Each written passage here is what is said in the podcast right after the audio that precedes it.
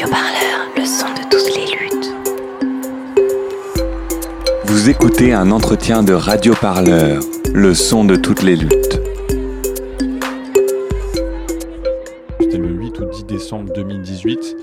C'est la manifestation des Gilets jaunes à Paris comme ailleurs, mais à Paris ça a particulièrement, on va dire, dégénéré, mais c'était un moment incroyable. Euh, voilà, le souvenir pour moi, c'était la masse de gens qui montaient vers euh, l'Arc de Triomphe, l'Elysée, etc., sans aucune organisation, sans, rien, avec une espèce de, pulsion collective d'aller dans les beaux quartiers, dans le 8e arrondissement où tout le pouvoir est concentré. Donc voilà, moi ce souvenir, c'était marcher rue de Rivoli, qui est une très belle rue, très luxueuse avec que des magasins de montres et voir comment euh, tous ces magasins étaient fermés. Euh, enfin, vraiment, les bourgeois fuyaient. Et là, euh, ça fait partie des rares jours où j'ai vu que la peur changeait vraiment de camp. Et c'était un sentiment grisant dans lequel voilà, on se sent faire partie de quelque chose qui est plus fort que soi. Et ça, pour moi, c'est un souvenir qui va me, voilà, qui va me, enfin, qui me donne de, de l'espoir et puis de l'enthousiasme pour la suite. Radio Parleur, le son de toutes les luttes. Écoutez-nous sur radioparleur.net. Des expressions de la conscience, nous n'avons que le langage. Dans le monde, les mots deviennent ainsi des outils, des armes, des canons de compréhension, d'interprétation, mais surtout d'intervention. Ainsi, la guerre de classe en cours se joue notamment dans le champ du langage. Imposer ces mots conduit à imposer tout un système de pensée. Au centre de l'idéologie dominante, l'abstraction, ou l'art de ne pas dire en disant, l'art de faire du vrai avec du faux.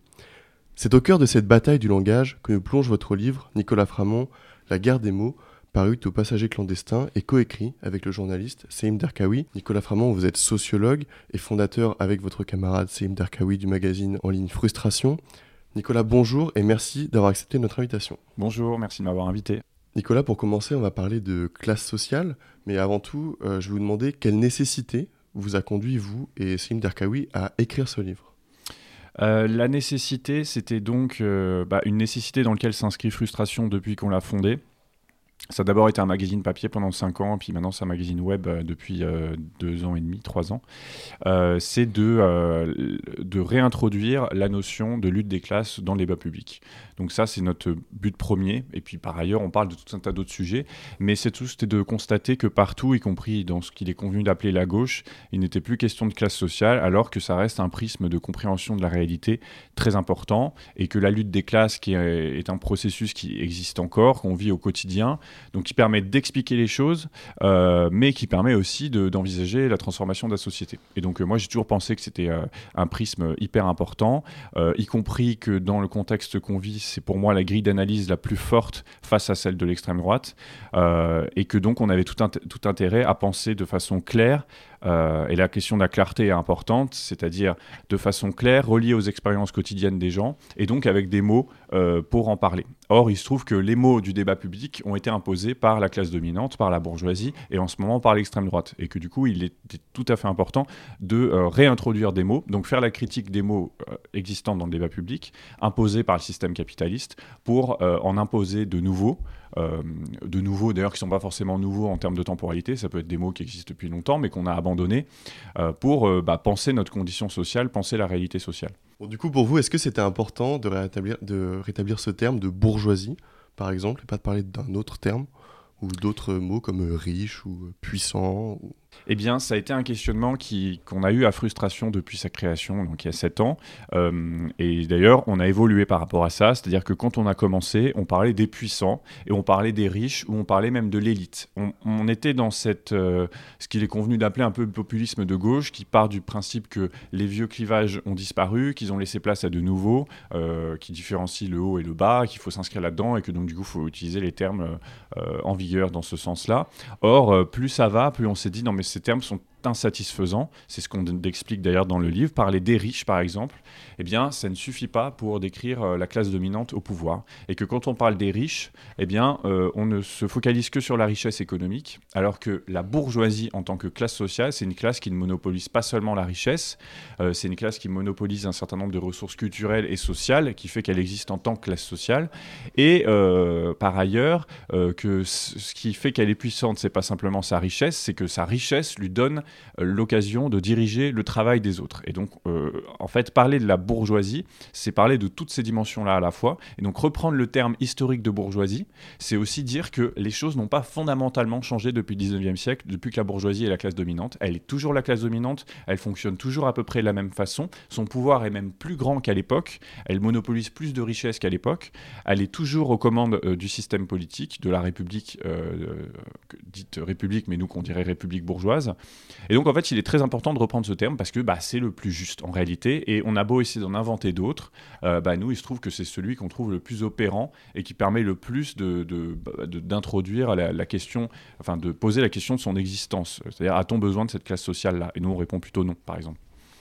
Bah, revenons du coup ensemble sur un autre terme assez courant dans le débat public, usé un peu à tout bout de champ, c'est celui euh, de classe moyenne. Est-ce que vous pouvez nous faire un petit historique de ce terme, d'où est-ce qu'il vient et qu'est-ce qu'il révèle surtout? Alors, on a essayé dans le livre de parler effectivement des historiques. Ce qui s'est passé, c'est que le terme de classe moyenne, c'est un terme qui a été introduit. Alors après, euh, euh, les canaux d'introduction d'un terme dans le débat public, c'est toujours compliqué de remonter aux sources.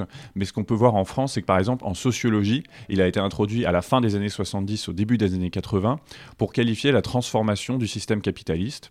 Euh, donc, et c'est quelque chose qu'on enseigne encore beaucoup à la fac ou en ECS. C'est le sociologue Henri Mandras qui aurait dit que la société était plus une société pyramidale avec beaucoup de pauvres et quelques, riches, mais une société en toupie. Voilà, en plus, c'était une image mentale qui parlait bien. C'est-à-dire qu'on allait vers, euh, le capitalisme en France en tout cas, allait vers quelques pauvres, quelques riches, et au milieu, à une sorte de grande, euh, enfin, de grande, de gros ventre, quoi, où on se situerait à peu près tous. Et en fait, euh, le parcours de cette idée de classe moyenne, ça vient des États-Unis.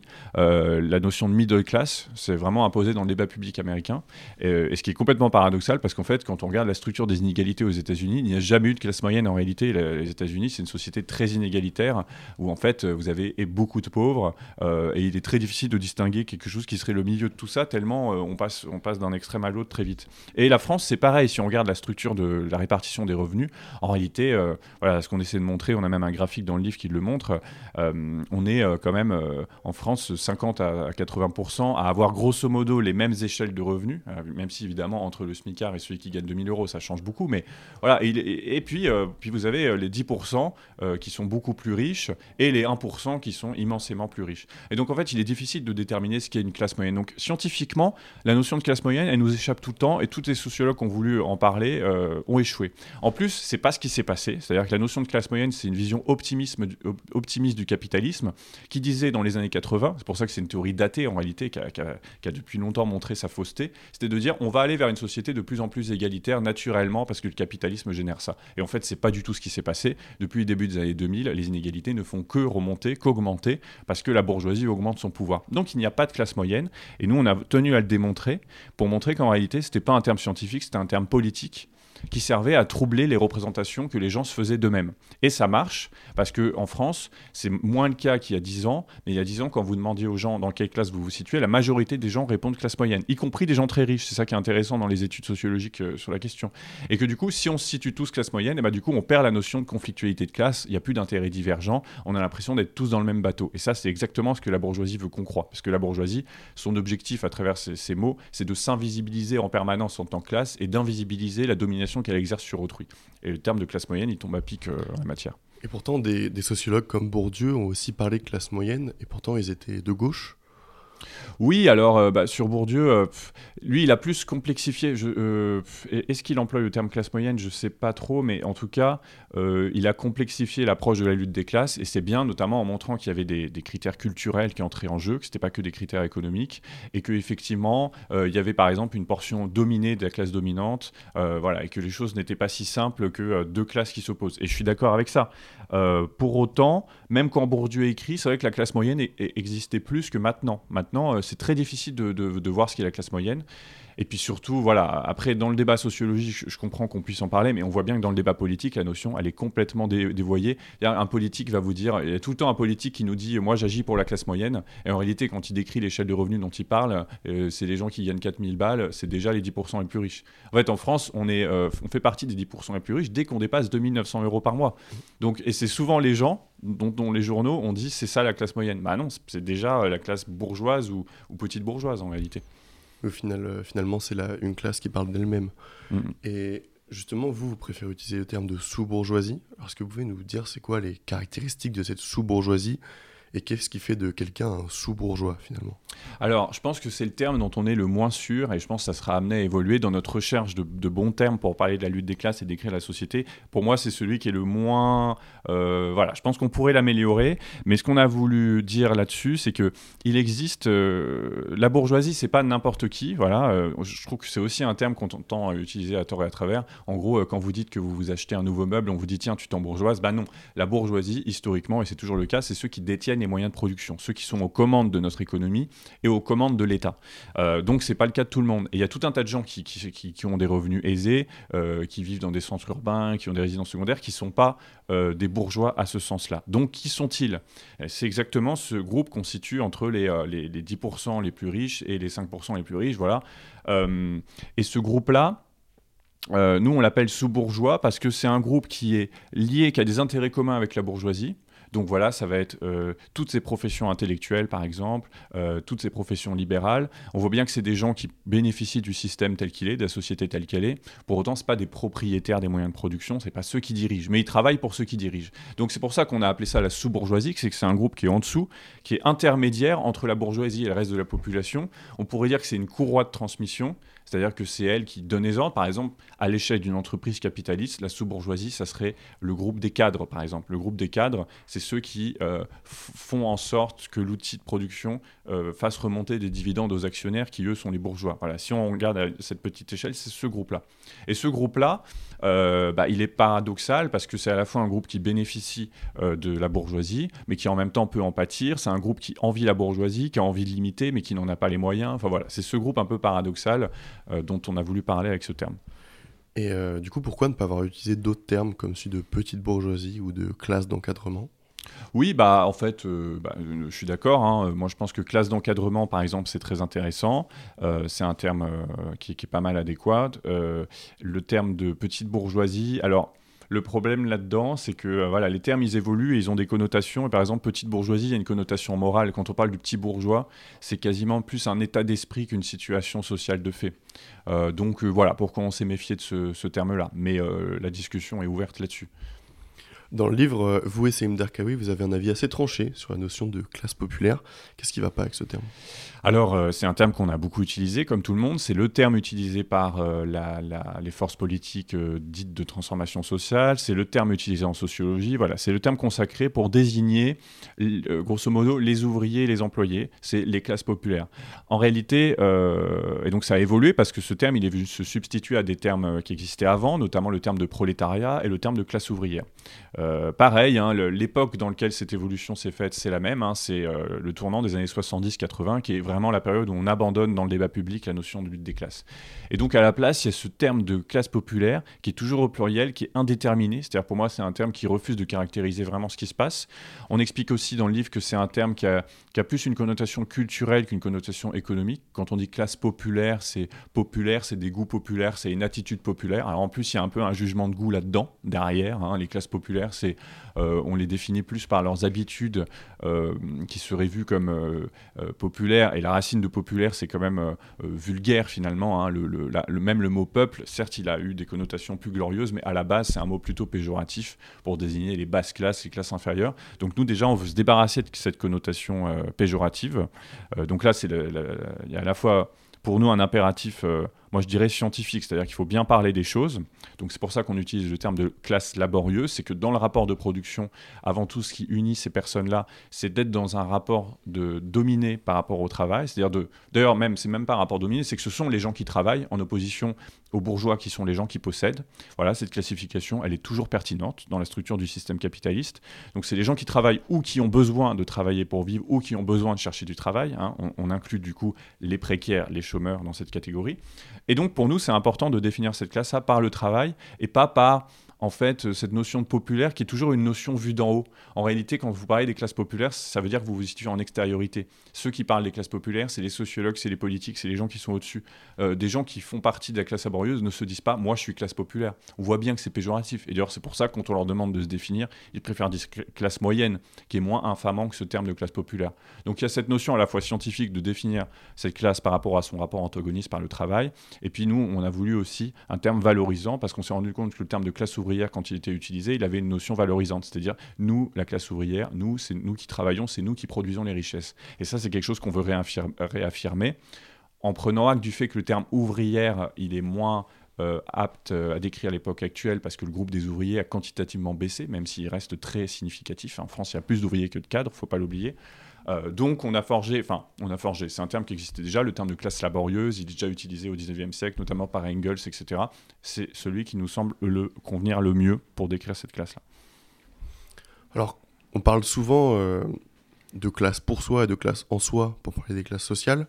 La classe en soi correspondant au côté matériel du rapport de classe, de la position de rapport de production, et euh, la classe pour soi rappelle plutôt le rôle historique et politique euh, qu'a à jouer la classe sociale.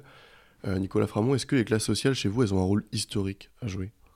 Oui, oui, du coup, là, on s'inscrit dans la tradition de Marx, hein, sans, sans, complexe, parce que, qui, voilà, une tradition dans laquelle la lutte des classes est un moteur de l'histoire.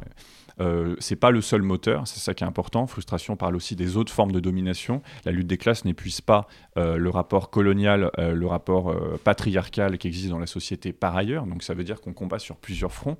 évidemment, ce sont des fronts qui se nourrissent mutuellement. le colonialisme est partie prenante de la lutte des classes dans le monde, tout comme le patriarcat l'est.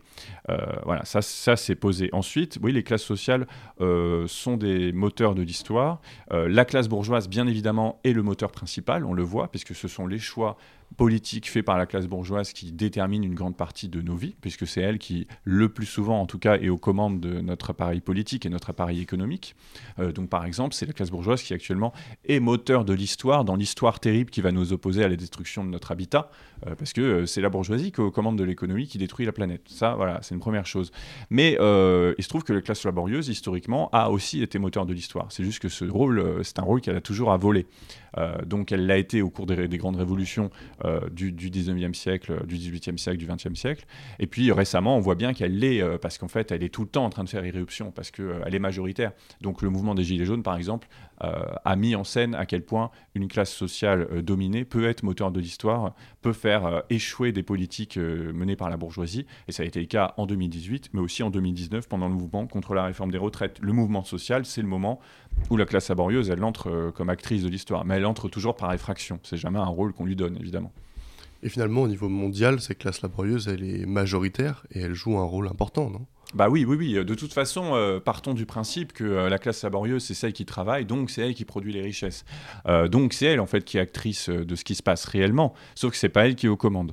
et effectivement, à l'échelle de la planète, c'est elle qui est extrêmement majoritaire, évidemment. on voit qu'en plus, ces classes sociales, maintenant, sont... Enfin, le système capitaliste, il est à échelle mondiale. Donc, en fait, on a, par exemple, toute une classe ouvrière qui produit les richesses qui sont vendues en France, qui est située, en réalité, hors de nos frontières. donc, oui, oui, elle, elle est majoritaire et c'est pour ça qu'elle est toujours dangereuse, et c'est pour ça que la bourgeoisie est toujours en danger, c'est que la bourgeoisie est toujours très minoritaire, et elle le sera, parce que la structure du capitalisme fait ça. Donc euh, oui, oui, c'est une classe majoritaire, en France comme ailleurs. Alors vous l'avez évoqué un petit peu tout à l'heure, euh, comment est-ce que vous liez ce terme de classe laborieuse avec la domination patriarcale et le colonialisme, le racisme, etc. Alors ça fait partie du travail euh, qu'on mène, qui est un travail qui est, qui est toujours dans lequel on s'inscrit, dans lequel d'autres médias s'inscrivent, c'est-à-dire on fait un travail de critique sociale, c'est-à-dire qu'on essaie de décrire le mieux possible le monde qui nous entoure et le rendre politiquement et rendre cette description politiquement opérante. Euh, donc par exemple, ça nécessite de faire des liens. Euh, je pense qu'on n'est pas les, les, c'est même pas nous qui sommes à la pointe de ça. Le mouvement féministe, par exemple, qui est clairement un des mouvements les plus dynamiques à l'heure actuelle, fait beaucoup ce lien entre domination sexiste, domination économique, rôle du patriarcat dans le système capitaliste. voilà simplement, on peut voir que, euh, euh, par exemple, l'inégale répartition euh, du travail domestique dans le couple a permis au système capitaliste de fonctionner en donnant aux femmes une double journée de travail pour que les hommes puissent donner leur travail au patronat. Enfin, on voit qu'il y a des liens comme ça dynamiques. la question raciste et la question coloniale, on en parle un peu parce qu'en fait, la bourgeoisie est, née en réalité du colonialisme. Euh, ça, c'est toujours ce qu'on a tendance à oublier, mais quand on fait l'histoire de la bourgeoisie, ben, la bourgeoisie, elle commence à s'enrichir sur la dite découverte de l'Amérique, euh, c'est-à-dire quand des expéditions ont colonisé puis massacré euh, les peuples américains. eh bien, en réalité, c'est la première fois d'ailleurs que se développe vraiment un actionnariat, c'est-à-dire que vous avez des actionnaires qui financent ces expéditions. voilà, et tout le colonialisme mondial a été fait pour, par, enfin, le moteur de ça, ça a été la classe bourgeoise, pas la classe, enfin, la classe aristocrate qui elle suivait ça, etc. Et s'est fait progressivement évincé. L'esclavage, euh, c'est ce qui a permis, euh, à la bourgeoisie française de s'enrichir. Hein. Des villes bourgeoises entières comme Nantes ou Bordeaux euh, sont nées de l'esclavage.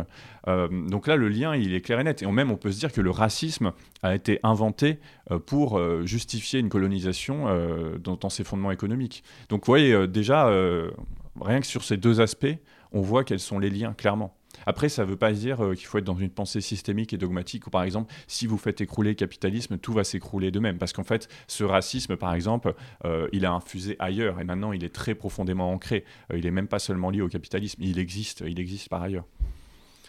Alors justement, on a parlé des classes sociales, maintenant on va surtout parler des mots de la bourgeoisie.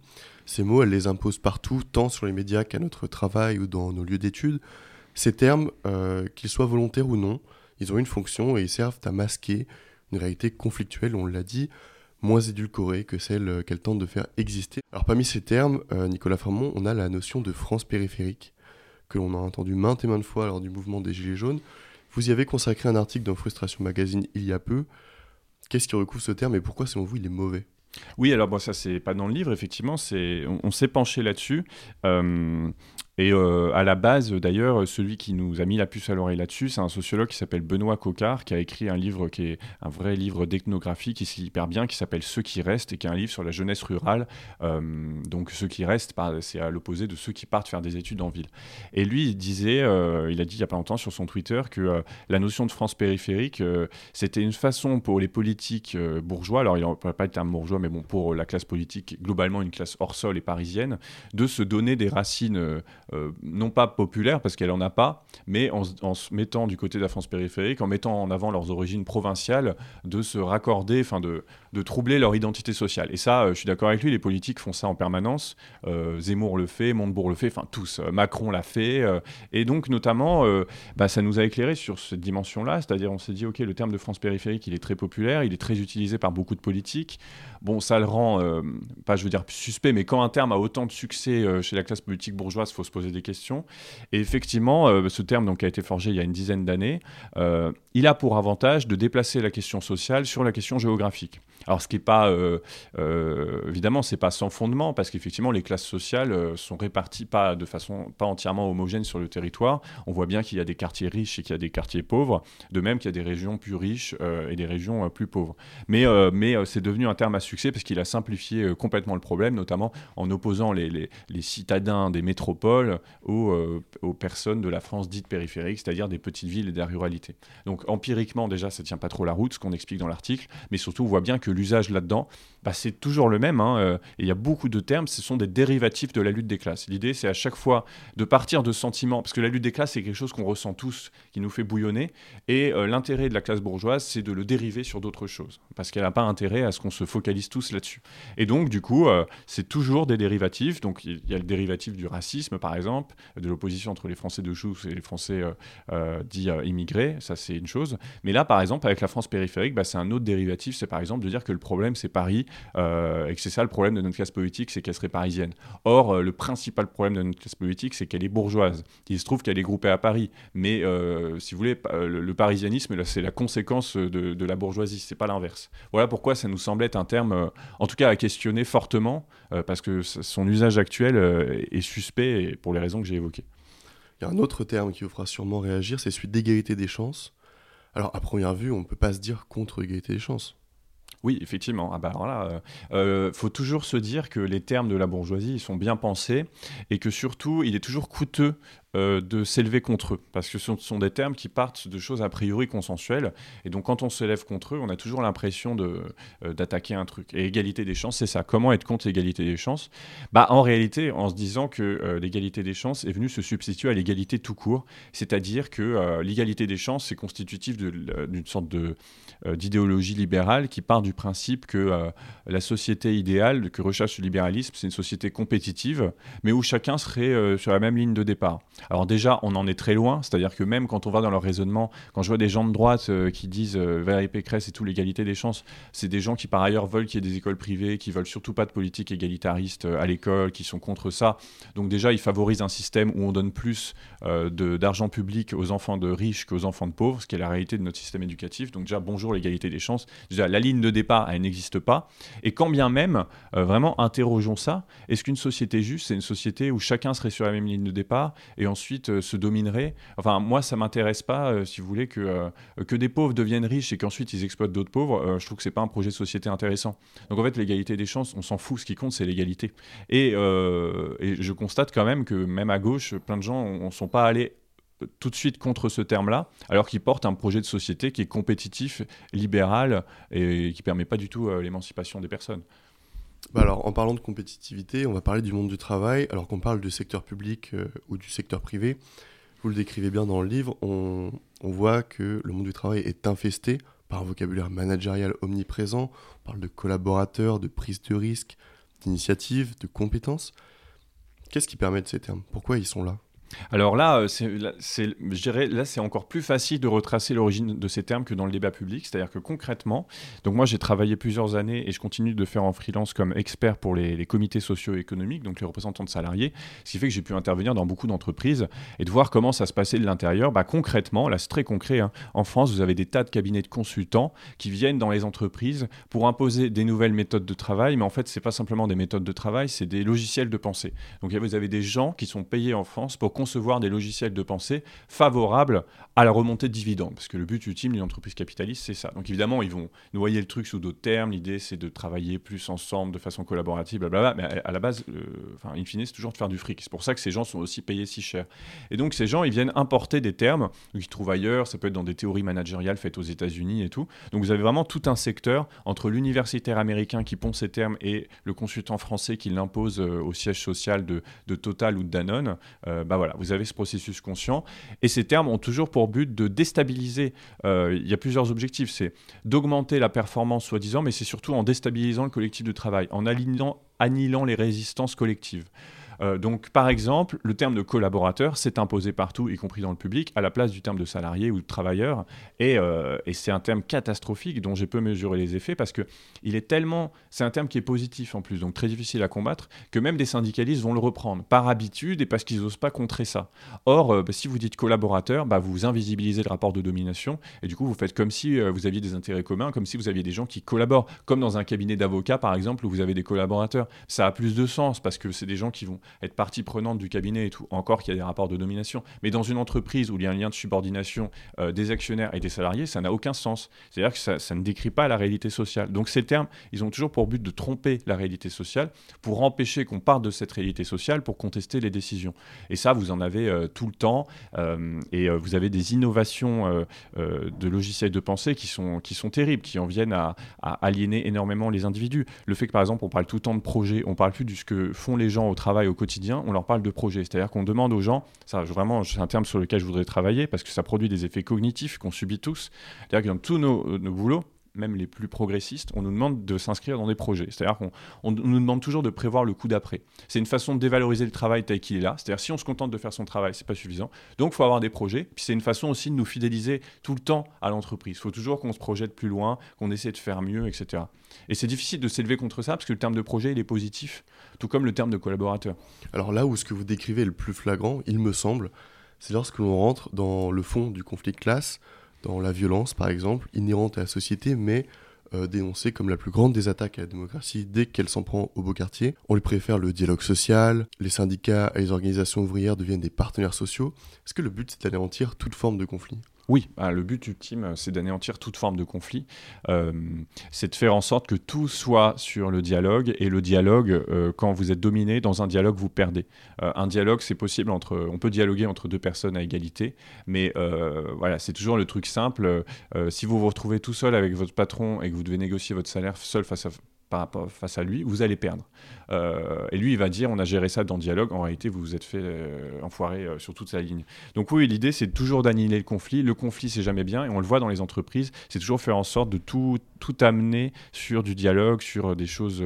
voilà, il faut, faut jamais que ça déborde, il faut jamais qu'il y ait de haussement de voix, il faut jamais qu'il y ait d'expression du rapport de force. L'idée, c'est même ça.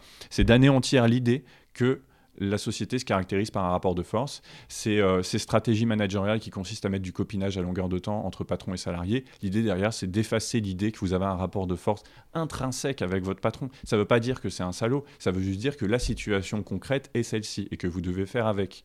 Euh, donc c'est ça qu'on veut, qu'on veut éliminer, c'est cette idée du rapport de force. Et moi, je constate, euh, moi autour de moi, mes amis, ma famille, souvent, c'est des gens qui ils se prennent le rapport de force en pleine gueule au bout d'un moment, mais a priori, ils pensent qu'il n'y a pas de rapport de force. Enfin, c'est pas une idée socialement acceptable de se dire qu'il y a un rapport de force. Alors au moment où nous enregistrons, le discours politico-médiatique est marqué par un, bruit de fond plus ou moins nauséabond où des Zemmour et Bardella ont la part belle dans, les médias. Ils imposent leurs mots, grand remplacement, rémigration, français de souche. Comment ça s'explique?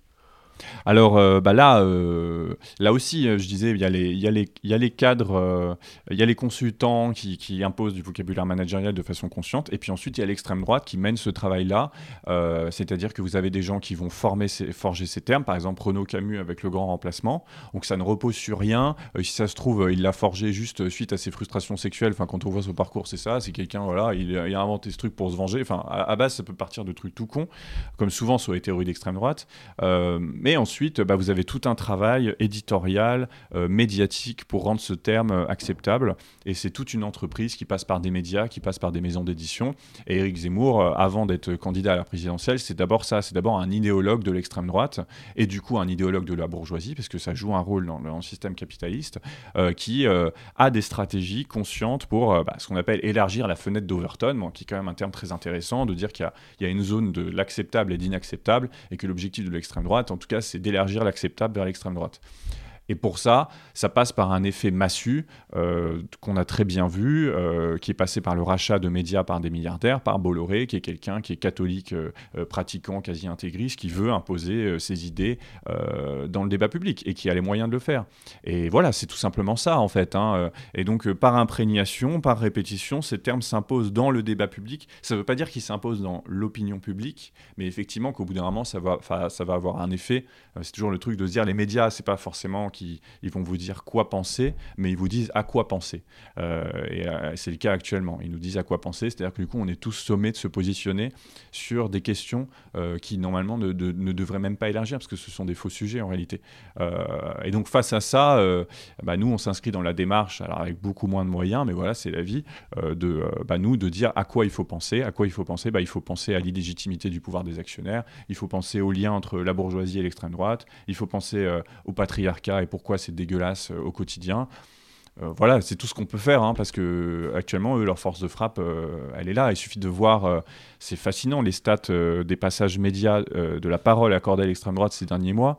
touche pas à mon poste, je sais plus, c'est 40% d'invités d'extrême droite. je sais plus quelle autre émission, c'est pareil. Enfin, toutes ces grandes émissions sont ça. Et la seule alternative, ça va être quotidien qui nous met des immondes bourgeois acteurs qui viennent nous raconter pourquoi ils, ils, ont eu de la chance dans la vie. Enfin, voilà, c'est ça le paysage médiatique actuel. Donc, forcément que ça produit des effets. Alors, euh, Nicolas Framont, on va parler euh, de la gauche à présent. Alors, vous y consacrez une petite partie dans, le livre, mais euh, c'est un terme quand même que je trouve assez intéressant et sur lequel j'aimerais revenir avec vous. Est-ce que vous pouvez revenir tout d'abord sur les origines de ce mot un peu fourre-tout qu'est la gauche?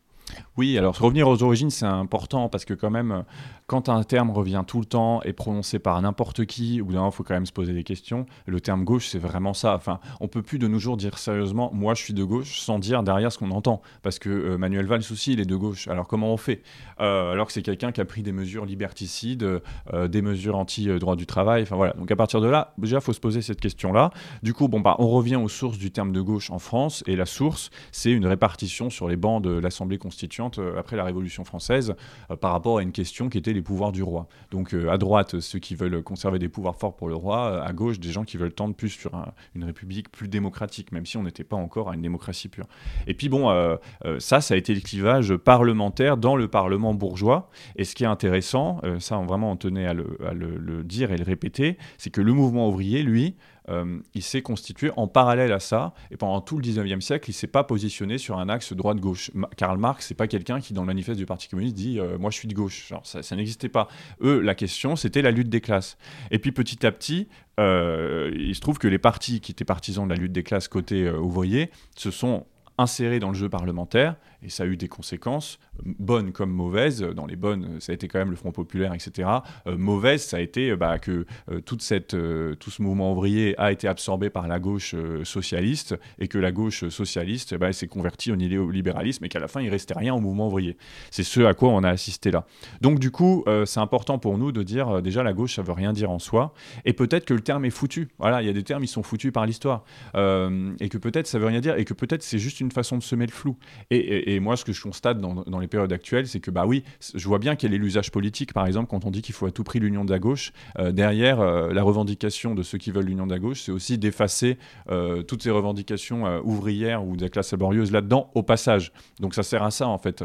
Et donc, nous, bah, ce qu'on défend dans le livre, c'est qu'en réalité, peut-être que le bon critère pour s'y retrouver politiquement, c'est plus qui défend la classe laborieuse, concrètement, matériellement, plutôt que qui est de gauche. Parce que en fait, quand vous dites qui est de gauche, bah, vous dites rien en réalité. Vous dites plus rien maintenant. Alors, vous m'avez un petit peu devancé, mais je vais quand même euh, vous poser ma question. Je vais vous citer euh, Dionys Mascolo, résistant euh, communiste et théoricien du communisme, et vous allez me dire ce que vous en pensez. Donc je cite, Le révolutionnaire reconnaît immédiatement, en ceux qui pensent en termes de gauche et de droite, des hommes qui ne sont pas des révolutionnaires, des bourgeois, fussent-ils de gauche? Après tout, ces disputes sont les leurs, non les siennes. La distinction gauche-droite a donc un seul sens sûr, elle sert à distinguer entre eux deux bourgeois. Le mot de gauche a donc un sens, un contenu certain, mais ce contenu signifie d'abord non révolutionnaire. Ah, c'est intéressant, je ne connaissais pas cette citation ni cet auteur, je taxerai la référence. Euh, oui, euh, bah, je pense qu'actuellement, euh, c'est carrément le cas. Ça n'a peut-être pas toujours été le cas dans l'histoire, parce qu'il euh, y a eu un moment où quand même euh, le socialisme révolutionnaire avait vraiment euh, pris le contrôle de la gauche parlementaire en France, mais ça a duré qu'un temps, et je pense que ça a duré un temps très faible en réalité. même la SFIO, qui était historiquement le, parti créé par les représentants de la classe ouvrière, dès les années 60, s'était aligné sur des positions bourgeoises. donc, moi, je suis assez d'accord avec ça. je pense qu'effectivement, le clivage droite-gauche, il, dit plus. en fait, d'ailleurs, on voit qu'il parle à, de, à de moins en moins de gens. C'est le cas empiriquement, c'est-à-dire qu'en réalité, euh, la plupart des gens ne se positionnent plus sur cet axe-là. Ceux qui se positionnent là-dessus, c'est effectivement des membres de la sous-bourgeoisie ou de la bourgeoisie pour qui c'est encore très important et qui permet d'opérer des distinctions entre eux. Et c'est vrai que je pense qu'il y a des bourgeois de gauche et des bourgeois de droite, et ça se joue sur des sensibilités quasi esthétiques, mais euh, dont en fait euh, les défenseurs de la classe ouvrière ne devraient pas avoir grand-chose à faire parce qu'en fait, elle ne garantit rien sur le plan matériel, ça donne juste une sensibilité. Euh, une sensibilité oui, esthétique à la politique, c'est-à-dire qui ne porte pas de, réel contenu programmatique. finalement, c'est plus des, bons sentiments dont on parle. Oui, voilà, les bons sentiments, les postures, c'est-à-dire des façons de se situer, de se décrire soi-même, mais qui n'ont pas de conséquences réelles, qui n'auront pas de conséquences sur le droit du travail, qui n'auront pas de conséquences sur la fiscalité, et qui n'auront pas de conséquences sur le pouvoir dans les entreprises. Or, euh, c'est de ça dont on a besoin.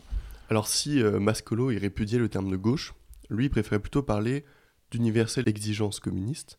C'est important pour vous de déverser des mots positifs, des termes qui révèlent, on pourrait dire, une sorte d'utopie euh Bah oui, là, il reste du travail, mais je pense qu'on est pas mal maintenant à, constater que c'est ça l'étape suivante. Euh, une fois qu'on a bien décrit euh, la situation, déjà, il faut bien décrire la situation, apporter une grille de lecture du monde dans lequel les gens se retrouvent, qui soit pas trop théorique, qui soit voilà, qui, fasse écho aux situations quotidiennes. Et puis, effectivement, faut une part de, enfin, faut une perspective réjouissante pour les individus en tant qu'individus. C'est-à-dire euh, qu'on euh, on se projette soi-même euh, là-dedans, qu'on se projette soi et ses proches et qu'on se dise on vivrait mieux.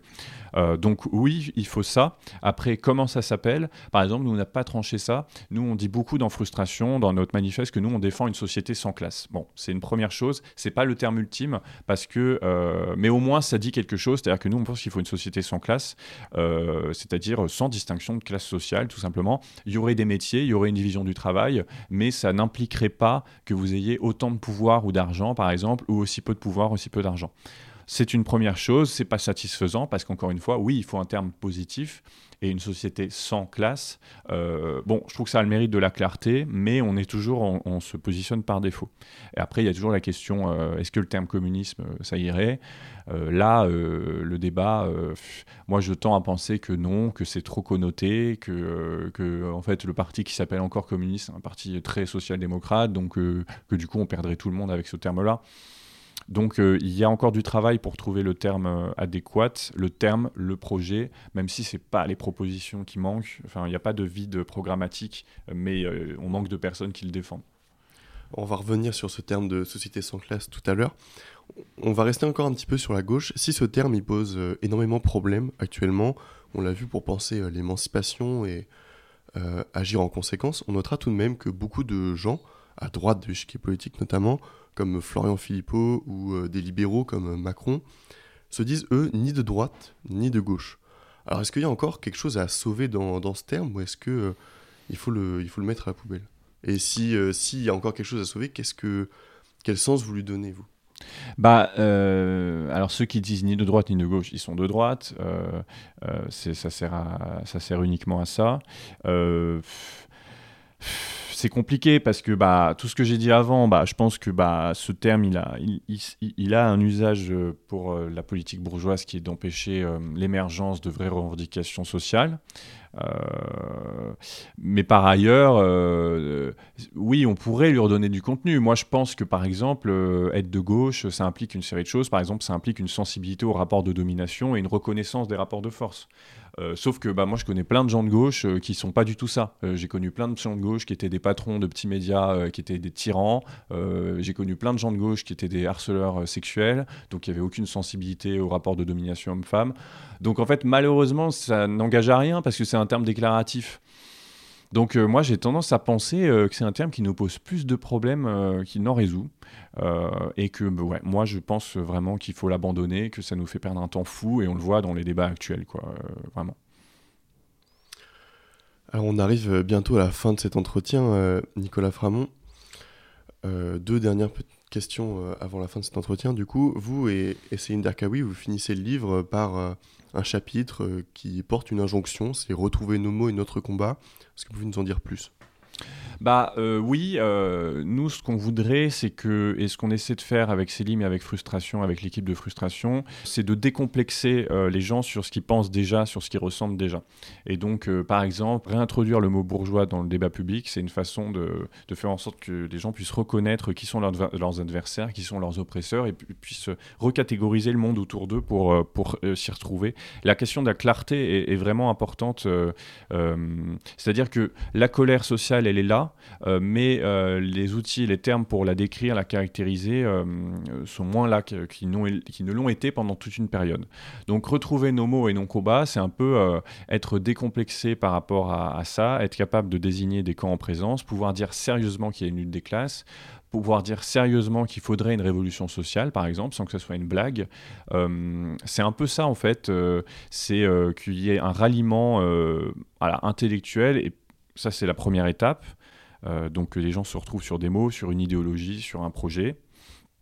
Ah, j'ai utilisé le terme projet sur des perspectives heureuses, quoi. Voilà, les perspectives heureuses, on en a quand même vachement besoin. Euh, voilà. Si on regarde l'histoire du mouvement ouvrier, il est monté en puissance grâce à des discours, mais aussi grâce à des organisations sociales qui euh, avaient un rôle euh, dans le quotidien des gens. Et donc là, ça veut dire qu'il faut aussi réinventer des organisations.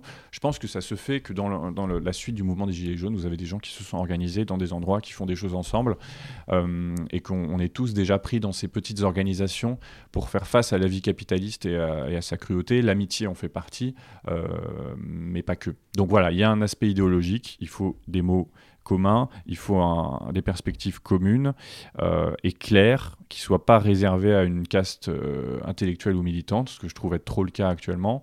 Et puis, il faut des organisations qui qui jouent un rôle dans la vie des gens, et on n'y est pas encore parce qu'on voit que les partis politiques, par exemple, ou les mouvements politiques euh, restent des, des, ressources accessibles uniquement à des gens qui ont le temps, euh, l'argent, euh, l'éthos de classe pour en faire partie. donc il y a deux gros manques à notre sens là-dessus. Alors on va finir cet entretien, Nicolas Fremont, par une question ouverte. C'est possible au XXIe siècle de reprendre la Bastille aux bourgeois? Oui, oui, oui, oui, c'est tout à fait possible. Euh, ça fait aussi partie de quelque chose qu'on essaie d'insuffler dans le livre et dans Frustration, c'est que c'est un optimisme. Alors, euh, c'est un optimisme, mais c'est pas qu'une posture. Moi, je pense vraiment qu'il y a un certain nombre de paramètres qui sont favorables. Euh, le poids quantitatif de la classe laborieuse. Voilà, on est majoritaire, c'est quand même bien de se le dire. Euh, il y a des mouvements sociaux qui sont très dynamiques. Le mouvement féministe euh, augmente, le mouvement antiraciste également, et le mouvement social, même s'il est moins présent dans la représentation politique, bah quand même, à chaque fois qu'il est mis en place, il ébranle l'agenda bourgeois, pas suffisamment, mais, mais quand même. Euh, la conflictualité sociale, elle est remontée. C'est-à-dire que moi, je pense vraiment que malgré les apparences, on vit dans une période moins déprimante politiquement qu'il y a 10 ou 15 ans. pour moi, le vide euh, politique euh, qu'on a vécu en France, c'était euh, l'élection de Nicolas Sarkozy, où la classe laborieuse a voté pour un type de droite qui surjouait le, prolo, où la gauche, c'était un parti socialiste, en fait, en réalité de droite, et que le top de la mode, c'était de voter pour un centriste comme François Bayrou. Et il y avait très peu de mouvements sociaux. Bah là, c'était bien déprimant. Donc, oui, c'est possible, et ça fait partie de notre rôle quand on est militant de la lutte des classes, de dire que c'est possible, que c'est pas une blague, que c'est pas du folklore euh, et que c'est possible. Et en plus, que c'est ultra nécessaire parce que la bourgeoisie aux commandes ne nous sauvera pas euh, de, de, l'enjeu climatique, euh, de, la destruction de notre habitat. donc ça, ça met une petite pression et je pense que si le mouvement écologiste se conscientise un peu plus par rapport à ça, alors pour l'instant on en est loin, bah, on a un argument implacable qui est notre survie. quoi. C'est pas simplement un monde plus juste, c'est un monde qui existe encore. Voilà, ça, ça donne du poids. Et peut-être une, une, chanson du coup pour finir, euh, pour finir l'entretien. Et la chanson, euh, bah, c'est une chanson que j'écoute beaucoup en ce moment, c'est Plain Song de The Cure. Euh, parce que c'est une chanson très belle, très puissante et qui va bien avec ce sentiment-là de, voilà, de, de poids, enfin, la fonction des masses collectives dans l'histoire. Enfin, je sais pas, je pense que la chanson Plain Song de The Cure, on la mettrait dans la, la BO d'un grand film sur la prochaine révolution française, ça irait super bien. D'accord. Eh bien écoutez, euh, merci beaucoup euh, Nicolas Framont. Donc je le rappelle, votre livre La guerre des mots est disponible en librairie. Il paraît au passage et clandestin. Et voilà, on vous le conseille à Radio Parleur. Merci. Merci beaucoup Nicolas Framont. Merci beaucoup.